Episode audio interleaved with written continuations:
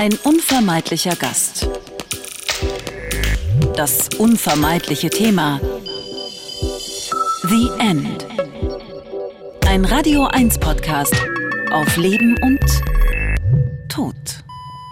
Ihr Lieben, hier ist Erik.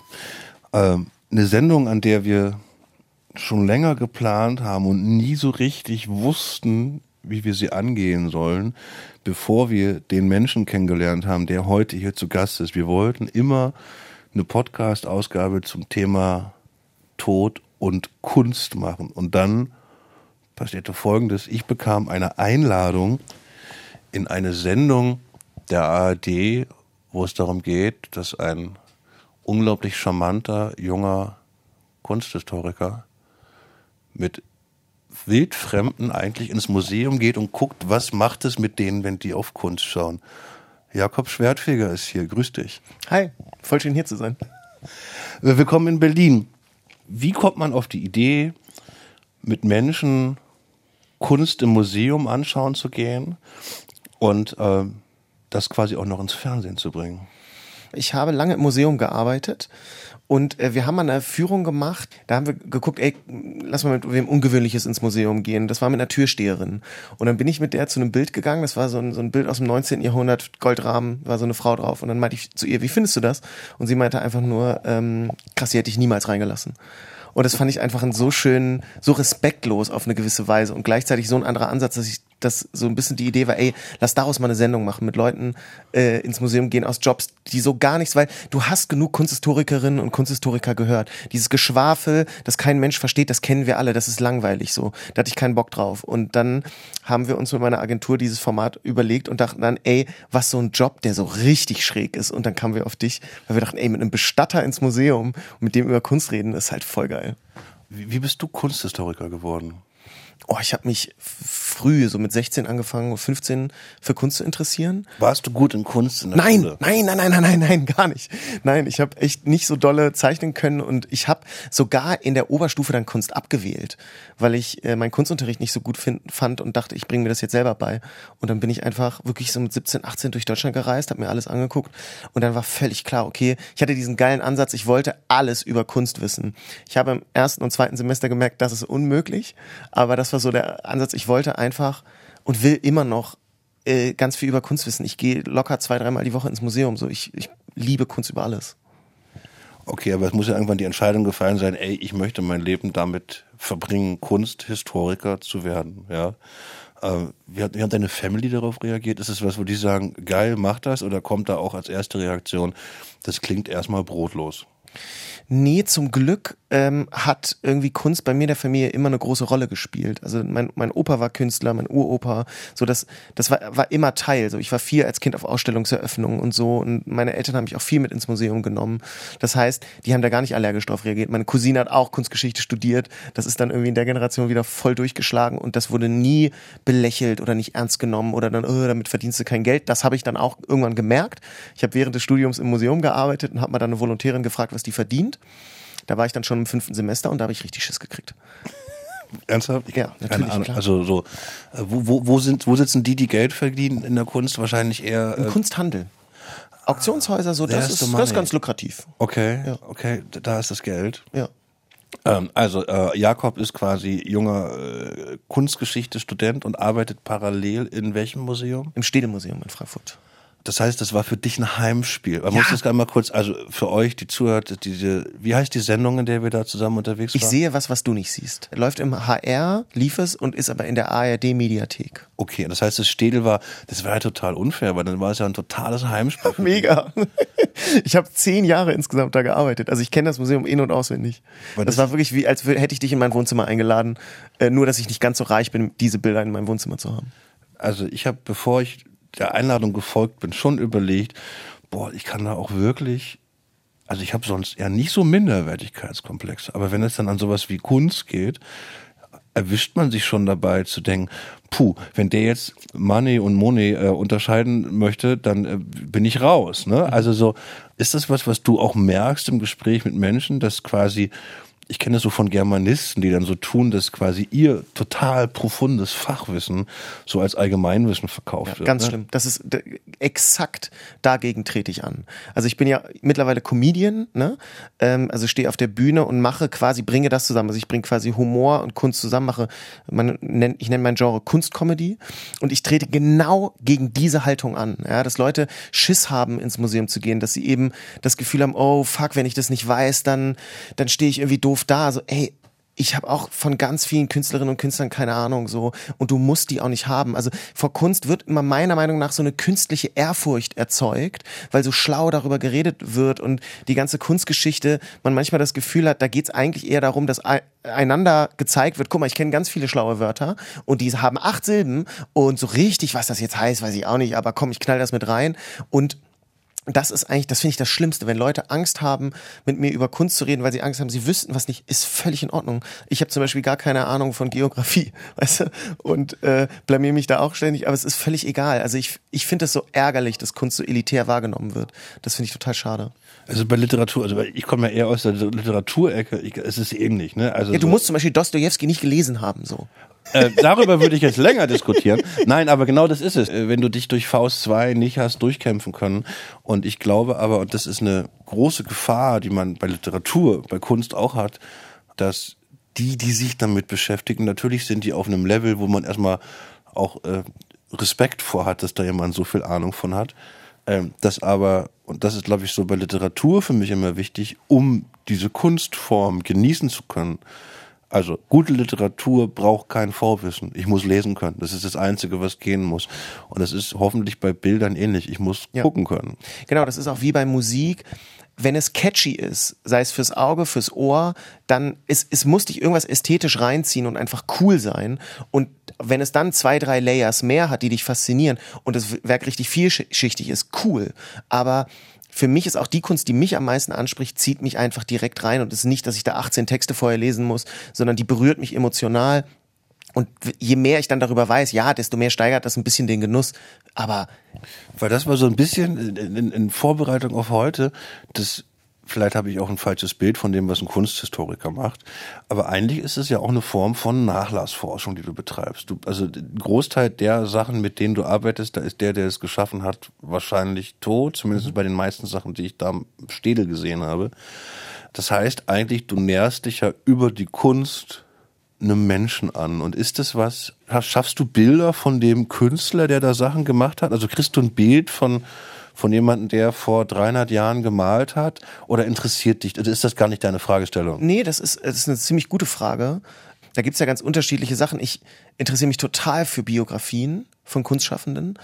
Ich hüte mich manchmal davor, dass das als die alleinige Erklärung ist, warum jemand so gemalt hat. Ne? So nach dem Motto, Van Gogh war verrückt, der hat sich das Ohr abgeschnitten, deswegen hat der crazy Bilder gemalt. Nein, der hatte zum Beispiel ultra Ahnung von Kunst. Der wusste komplett, was er tut. Der wusste genau, was Phase ist aktuell. Der kannte die ganze Kunstgeschichte. Der Typ war mega gebildet. Ja?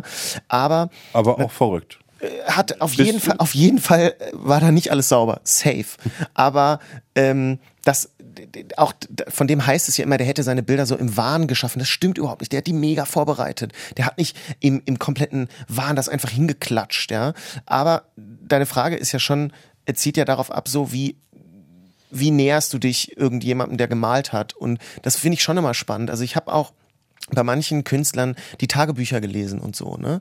Und auch bei Van Gogh zum Beispiel die Briefe an seinen äh, Bruder Theo. Das ist schon spannend, dann so zu merken, ah, okay, guck mal, dann hat er, wusste nicht ganz, wie er sich ausdrücken soll mit Worten, hat dann einfach angefangen zu zeichnen. Du merkst so, das ist seine Sprache, ja, äh, Sachen auszudrücken. Und es stimmt eigentlich, also mir ist es nie so klar gewesen, aber du hast natürlich recht, ich habe eigentlich größtenteils mit Toten zu tun und mit deren Schaffen und was die hinterlassen haben und bastel mir so mein eigenes Bild. Ne? Und dann gibt's aber auch Leute wie Ernst Ludwig Kirchner, ja ein deutscher Expressionist. Ganz ehrlich, wenn du dessen Briefe liest, da denkst du teilweise auch, wow, du warst schon ein Arschloch.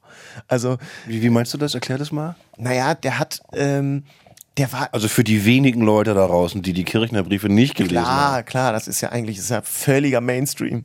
Ähm, nee, der hat zum Beispiel seine Frau total abhängig von sich gemacht, ja, war total unfreundlich auch zu Leuten, war ziemlich äh, sehr geizig, war auch sehr Geld äh, fixiert so.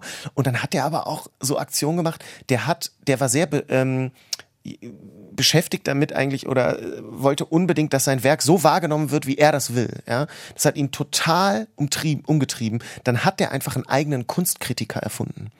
Also der hat einen Namen erfunden, daran hat er sechs Aufsätze veröffentlicht, hat gesagt, ey, der Kritiker, ne, der schreibt über mein Spätwerk, was nämlich nicht so akzeptiert war, der schreibt das der schreibt es gut und der weiß, was Phase ist. Und dann wollten Leute den kennenlernen und dann ist er aber plötzlich gestorben, dieser Kritiker, weil er keinen Bock hatte. Und manche haben erst nach Kirchners Tod gecheckt, dass er sich diesen Kritiker komplett ausgedacht hat. Und das sind natürlich Sachen, die lese ich und denke, ja, der Typ war nicht überall sympathisch, hat nicht coole Sachen immer gemacht, aber ey, was, was für eine geile Aktion. Ich, ich kenne, also was mich das sofort erinnert, äh, äh, die meisten von euch, die zuhören, ihr kennt äh, Edgar Allan Poe, ganz berühmtes Gedicht, Der Rabe also wird den meisten vielleicht schon mal äh, äh sprach der Rabe nimmermehr äh, Edgar Allan Poe schreibt dieses, also ein elendig langes, wunderschönes Gedicht. Äh, ob der Rabe nachher da war oder nicht, darüber kann man streiten. Und er hat dann zwei Jahre später einen Text geschrieben über seine eigene Genialität, wie er auf den Raben gekommen ist. Äh, und hat ihn vordatiert, hat quasi, ne, also ja, hat versucht. Hat Kirchner auch gemacht, ständig hat, Bilder vordatiert. Hat versucht zu konstruieren, wie genial der, der er war, um mhm. auf die Idee zu kommen.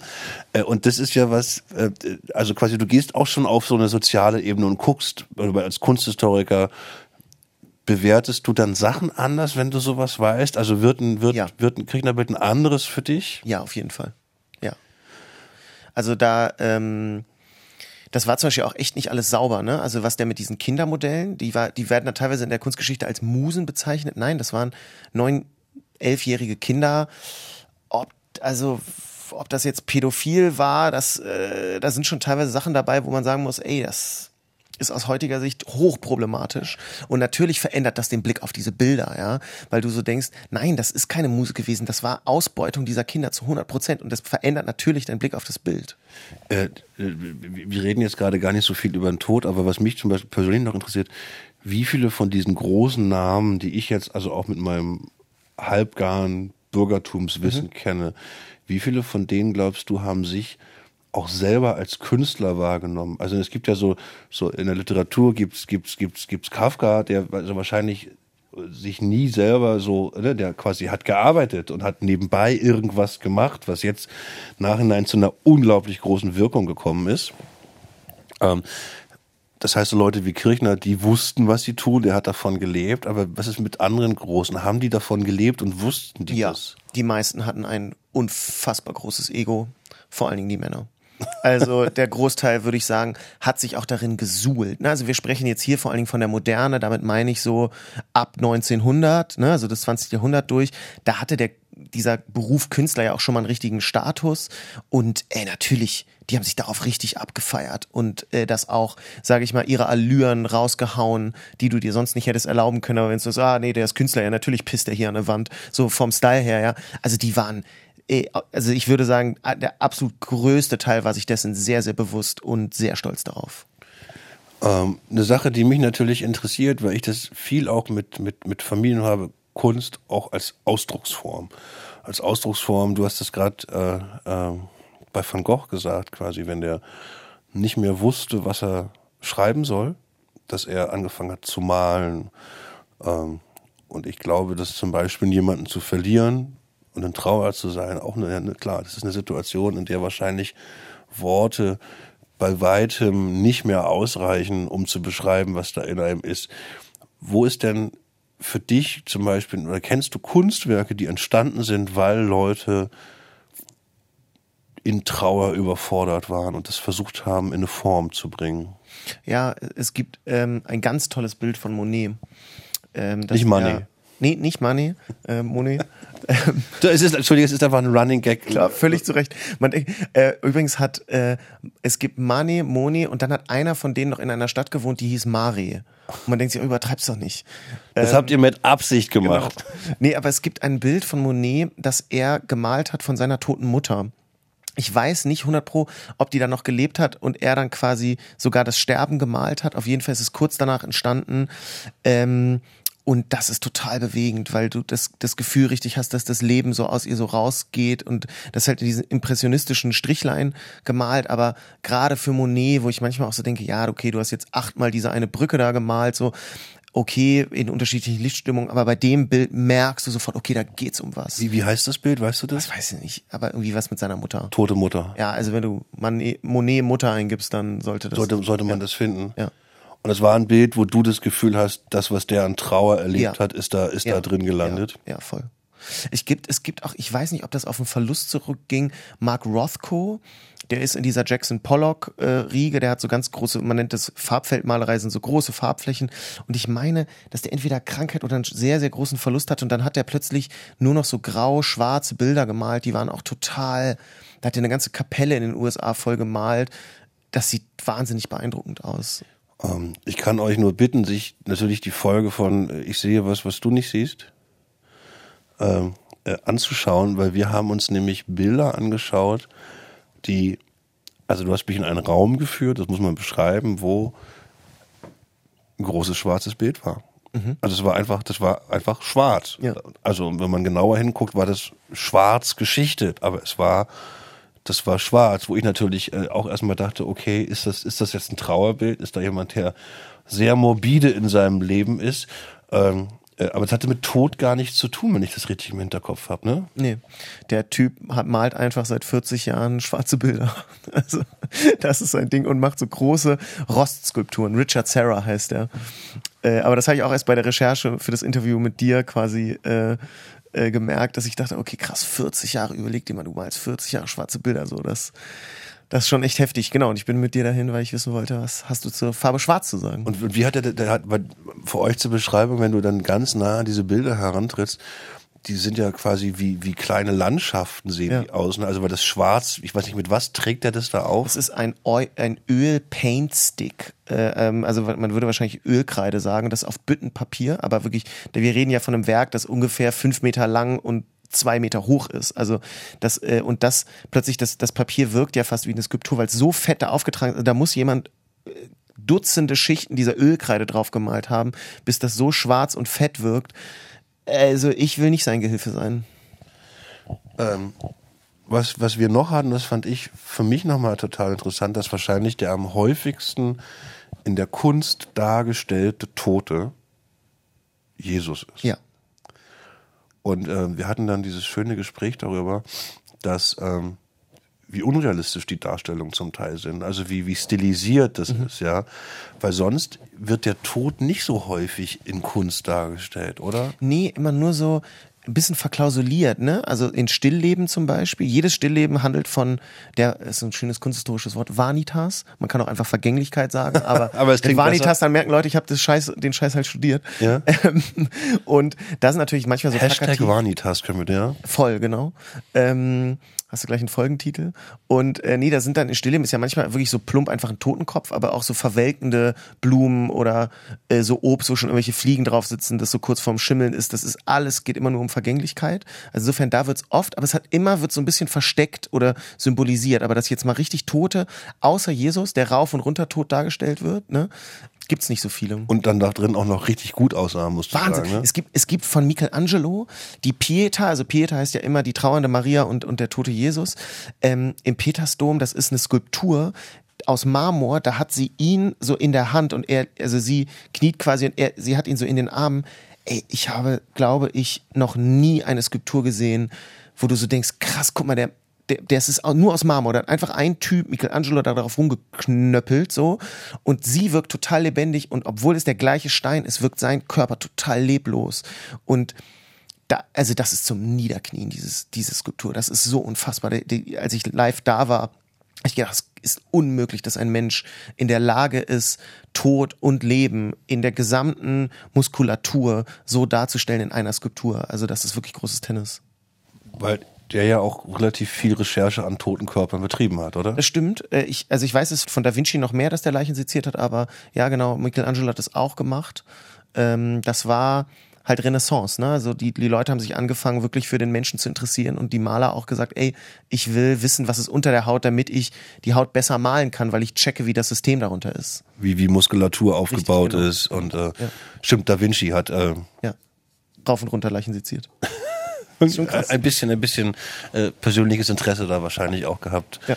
Was ich als Kunstrezipient immer noch habe, ist, dass Tod in der Kunst vor allen Dingen auch dann nochmal was mit, mit kommerziellem Erfolg zu tun hat. Also ich habe häufig das Gefühl, Leute werden erst so richtig erfolgreich, wenn sie nicht mehr da sind. Also wie, andersrum, die, die Anzahl an Malern, die zu Lebzeiten äh, abgeliefert haben und sagen, ey, das bin ja. ich. Also so äh, äh, aktuell fallen mir, also wahrscheinlich bei den ganz modernen eher, aber auch äh, bei den frühen Malern, die meisten sind erst so richtig zu Ruhm gekommen danach, oder? Ja, also so jemand wie Michelangelo, Da Vinci, so die waren zu Lebzeiten schon richtige Kings, ne? Auch Picasso zum Beispiel. Äh, aber ja, du hast recht. Mm, es ist oft vor allen Dingen so, dass wenn äh, ein Künstler oder eine Künstlerin sterben, dann wird das Werk erst richtig, also das ist für den Markt, ist das quasi gut, wenn jemand stirbt, weil dann kann diese Person A nicht irgend noch einen Mist bauen, für irgendwelche Skandale sorgen und das Werk ist abgeschlossen. Das heißt, jetzt gibt es eine abgeschlossene Masse an Bildern, die nicht mehr wachsen wird. Das heißt, du kannst es nicht mehr verwässern. Wenn du noch irgendwie eine Auflage von 1000 Stück rausballerst kurz vor deinem Tod, ist es für den Marktwert nicht gut. Das heißt, jetzt haben wir eine Knappheit und dadurch werden die teuer. Und äh, ganz ehrlich, auch aus Museumssicht, ne? es gibt ja das Urheberrecht. Das heißt, nach 70 Jahren darf ich ein Bild einfach so abdrucken.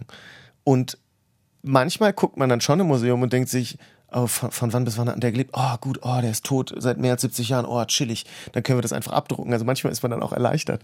Es gibt ähm, keine Erben mehr, die einen nerven. Richtig, richtig, richtig. Insofern, ja, das stimmt schon. Viele werden erst nach dem Tod richtig bekannt. Manchmal denke ich mir zum Beispiel so bei Van Gogh, ja, der zu Lebzeiten ja echt verkannt war. Also der war nicht komplett unbekannt, der hat ein paar Mal ausgestellt, aber wenn der jetzt heute von oben oder von sonst wo runter gucken könnte, ja, und sieht, was für ein Museum ihm in Amsterdam gewidmet wurde, das Van Gogh Museum ist ja ein Riesenteil, da musst du ja doch auch denken, sag mal, hättet ihr mir das vielleicht mal sagen können, als ich gelebt habe, was sollte das? Also, da wäre da wär ich richtig pisst an seiner Stelle. Ich würde da runtergucken und denken, wollt ihr mich eigentlich verarschen? So, zu Lebzeiten guckt ihr mich nicht, guckt ihr mich nicht an, aber äh, jetzt bin ich tot und ihr flankt mir das größte Museum ever hin. Aber woran liegt das? Haben die den verkannt in seiner Zeit? Ähm, naja, eben nicht ganz. Haben schon Leute gecheckt, dass der, dass der gut war aber der hat auch teilweise sehr abgeschieden vor allen Dingen gelebt. Also der hat sich jetzt auch nicht konstant in den, in den Mittelpunkt katapultiert und war, glaube ich, nicht die umgänglichste Persönlichkeit. Also du siehst auch oft, wenn ich so dann. Das war eine gucke, schöne Formulierung. Ja, aber wenn ich mir manchmal so Biografien angucke, denke ich auch, ja, die halbe Miete ist aber auch die Vermarktung. Darin war jemand wie Salvador Dali oder Picasso, die waren sehr, sehr gut im, im Self-Marketing. Also hätten die heute einen Insta-Account, wären die bei Instagram mega gute Influencer. Die wüssten ganz genau, wie sie die Klaviatur zu spielen haben, Stars zu werden, für Skandale zu sorgen. Ist das ein Märchen in meinem Kopf, dass eine der ersten Brands, die es gab, Albrecht Dürer war? Ja, das einer der richtig. ersten war, der so der hat quasi als erster signiert mit, oder ist das falsch? Ja, der hatte so eine, genau, der hatte so ein Signet, also genau so eine, so eine Art, wie so eine, wie so ein ähm, Stempel eigentlich äh, mit diesem AD für Albrecht Dürer. Ja, das war einer der ersten, der dann auch wirklich Auflagen gedruckt hat und so äh, und und die dann, dann gab es auch viele Fälschungen zu, schon zu Lebzeiten sogar, weil er so so bekannt war. Genau. Äh, und was ich im Besuch im Museum mit dir faszinierend fand, was ich überhaupt nicht auf dem Zettel hatte, ist, wie viele Bilder gar nicht zu Ende gemalt worden sind von den eigentlichen Künstlern. Mhm. Also wie muss ich mir das vorstellen? War das so, dass ähm, da gibt's die Werkstatt von einem, von einem Künstler, der hat Leute, die bei ihm in die Schule gehen, er verstirbt und die malen dann noch zu Ende? Nee, das ist meistens eher nicht der Fall, sondern oft sind die Sachen so halbfertig, dann geht irgendwann 50 Jahre später oder so kommt nochmal irgend so ein semi-guter Künstler dahergeschlurft und malt das Bild halbwegs zu Ende. Also das passiert zum Beispiel manchmal mit dem Goethe. Das Bild ist ja relativ bekannt, der Goethe von Tischbein, der da so, so halb liegt irgendwie im, Der Goethe in Italien. Genau, Goethe in Italien. Und äh, das ist zum Beispiel nicht fertig. Dann gibt's aber auch so Werke. Warte mal, das Bild ist nicht fertig. Das, das Bild ist nicht fertig, nee. Du siehst, also das sieht man zum Beispiel, dass der Kopf von Goethe ist ja so super bekannt mm, und der ist auch toll gemalt, aber das Gras zum Beispiel unten ist, ist überhaupt nicht fertig. Das ist so richtig rough. Ja. Es gibt auch Bilder von Kirchner, wo wir, wo wir ihn vorhin hatten. Der hat doppelseitig Bilder bemalt und dann so ein fettes X drüber gemacht. Nach dem Motto, das Bild hier ist nichts. Es gibt äh, Werke, wo das weggenommen wurde und dann wurde das quasi so nach dem Motto, nee, das Bild war doppelseitig bemalt, wo man denkt so, naja, ich glaube, der Künstler Wille, wenn wir von Nachlass sprechen, war Digga, das Bild ist ich will nicht, dass das fertig ist. Das ist so ein bisschen wie die Kafka-Briefe oder es gibt ja auch ein Buch von Kafka, was ja erst posthum, also nach dem Tod veröffentlicht wurde, wo man so sagt, boah, ob der das wirklich wollte also ich glaube, da oben sind einige Schriftsteller und Künstler richtig wütend, dass man sagt so, ey, das war, das war nur eine Skizze, das war, das war nicht fertig. Wir ich kommen, wir, ja auch, wir kommen noch auf deinen Tod und wie viel Ärger du bekommst, wenn Voll, du irgendwann weil mal. ich, ich habe ja auch ganz viele Witze auf dem Computer liegen, wo, von denen ich weiß, die sind nicht gut. Die, die habe ich absichtlich nie auf die Bühne gebracht oder nach einem Ausprobieren gemerkt, ey, oh, oh, das war gar nix. So, ich will nicht, dass die nach meinem Tod irgendwo noch sind. Ja, das ist nur, wer war das denn? Das war, es gab hier in Berlin mal ein Bild, was, was die meisten kennen, wenn ist der Schrei von Munk.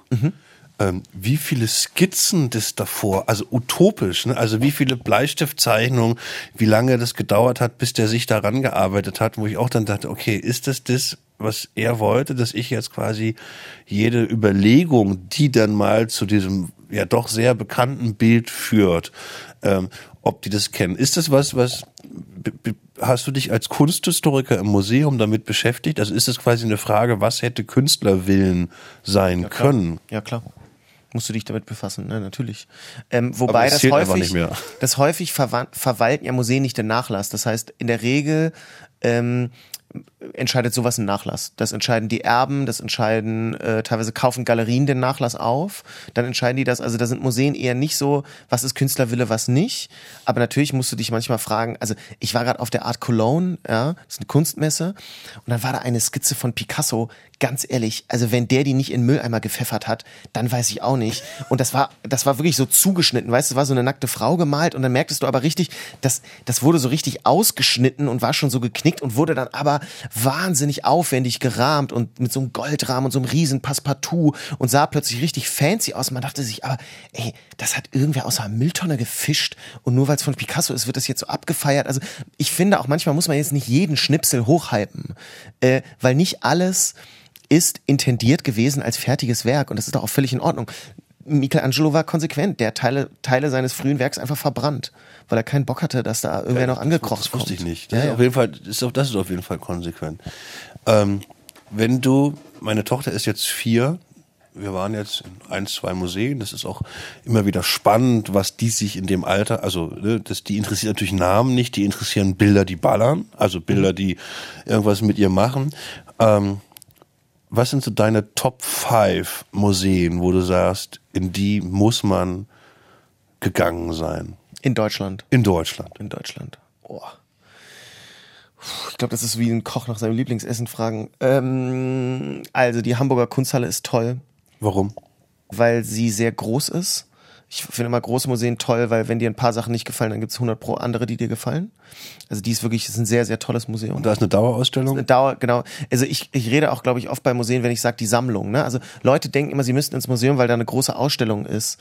Ja, geht, klar kann man hin, aber geht in die Sammlung. Also wirklich, die, die Sammlung ist das, ist der Kern eines jeden Museums. Und in der Sammlung bist du oft auch alleine und hast so alle Ruhe, während die Leute in der Dauer, in der, in der, in der, in der Ausstellung sich auf die Füße treten, hast du in der Dauerausstellung, also der Sammlung, alle Ruhe. Die ist wirklich toll, die Sammlung in Hamburg. Hier in Berlin ist äh, die neue Nationalgalerie, war ich gerade gestern wieder da. Die ist schon einfach dieser, dieser Bau ist halt irre, ne? dass dieser Glasbau von Mies van der Rohe ist schon einfach richtig geil. Die Sammlung ist toll gehängt, die ist richtig vielfältig. Die, also das ist auch ein richtig tolles Museum. Dann das Städelmuseum in Frankfurt, muss ich sagen, weil mir sonst alle meine Kolleginnen von früher aufs Dach steigen. Nein, das ist auch wirklich ein tolles Museum. Gehe gerade so von, ah, ganz toll ist die Küppersmühle in Duisburg. Völlig underrated. Riesen Shoutout an dieses Museum. Haben ein Da wahnsinnig kommt der tolle, Hip-Hopper in dir durch, ja? ja, absolut, absolut. Ähm, man muss Props geben so. Nee, aber die haben eine mega, mega geile Sammlung an abstrakter äh, Kunst, also so deutsche Nachkriegskunst, aber also das ist auch genau das, was ich persönlich so mich am meisten berührt und was ich am tollsten finde und da gehst du durch und ra also ich, ich war vor zwei Monaten da, ich bin durchgedreht mal wieder. Es ist wirklich auch riesige Räume, das ist so ein ehemaliges Getreidesilo, wirklich vom Feinsten, ganz, ganz tolles Museum und sonst ist zum Beispiel auch die, ich, ich sage das immer gerne, die, die moderne Galerie im Saarland. In Saarbrücken. Ganz, ganz tolles Museum. Die Pinakotheken in München, du, ich jetzt, jetzt Okay, aber das sind die, die, die, die großen, wo du sagst, dass, da, da darf man rein, da soll man rein, da muss man Die rein. großen sind schon toll, aber ich bin auch Fan von, von so kleineren Museen in irgendwelchen Dörfern, die so verschlafen, so völlig aus der Zeit gefallen sind und so. Finde ich auch geil, aber das sind so die, wo ich sagen würde, ey, gerade wenn man so einen Einstieg in Kunst kriegen will, kriegst du da halt super viel und kannst dir raussuchen, was es ist. Weißt du, ich finde das immer so schade, wenn Leute zu mir sagen, ja, Kunst ist scheiße, weil dieses eine blaue Bild, das verstehe ich irgendwie nicht oder äh, das ist so ein Pissoir, das, warum soll das Kunst sein? Wo ich denke, ja, ist völlig in Ordnung. Ich könnte es dir jetzt erklären, habe aber auch keinen Bock, ist auch völlig in Ordnung, musst du nicht mögen, aber du sagst da auch bei Kunst nicht, ja gut, also mit Beethoven, äh, bei Musik nicht, ja, mit Beethoven kann nichts anfangen, Musik ist scheiße. Hä? Es gibt auch Haftbefehl, ja? Also es gibt, die Bandbreite in der Musik ist riesig und genauso ist es in der Kunst. Deswegen sage ich auch, wenn ihr einen Zugang zu Kunst finden wollt, geht in die großen Museen, da ist einfach viel und dann pickst du dir raus, was du cool findest und kriegst mal so eine Richtung. Wenn man sich quasi den ganzen Tag mit dem Wirken und äh, über den Tod hinaus von Leuten beschäftigt, ähm, hast du mal, also meine, du, du bist jetzt wie alt? 34. Du bist viel jünger als ich. Hast du dich damit beschäftigt, was passieren soll, wenn dir was passiert? Ah, nicht so richtig. Nicht so richtig. Ähm, ich habe im Nachgang, ich habe ja dein Buch gelesen, was ich, äh, wie ich dir auch gesagt habe, wirklich sehr gut fand. Das hat mich das erste Mal so zum Nachdenken gebracht und im Nachgang des Gesprächs mit dir in der Serie dachte ich, ich muss mich mal irgendwie um eine Form von Testament kümmern.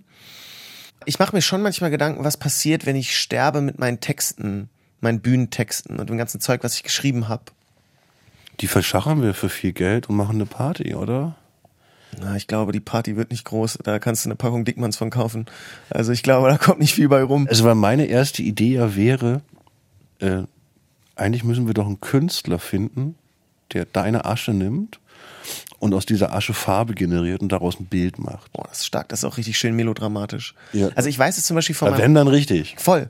Ich habe mich zum Beispiel mal gefragt, was hinterlasse ich eigentlich, wenn ich sterbe, ja? Und ich habe mal vor vier, fünf Jahren ein Buch gemacht mit, äh, mit Texten von mir. Und da habe ich gedacht, boah, das ist was. Wenn ich sterbe, dann bleibt das hier irgendwie. Heute, fünf Jahre später, denke ich, ja, also, äh, das ist gar nichts mehr. Ja, also das Buch war zu dem Zeitpunkt gut und so, aber ich, ich stehe da auch nicht mehr hinter allem hinter und denke einfach, ja, da ist Zeit drüber gegangen. So, das, das ist leider nicht meine Legacy, die ich hinterlassen Ich, kann. ich kenne, ich hatte gerade vor, vor einer Woche, also das Buch ist ja auch schon vier Jahre alt oder so, und musste daraus lesen.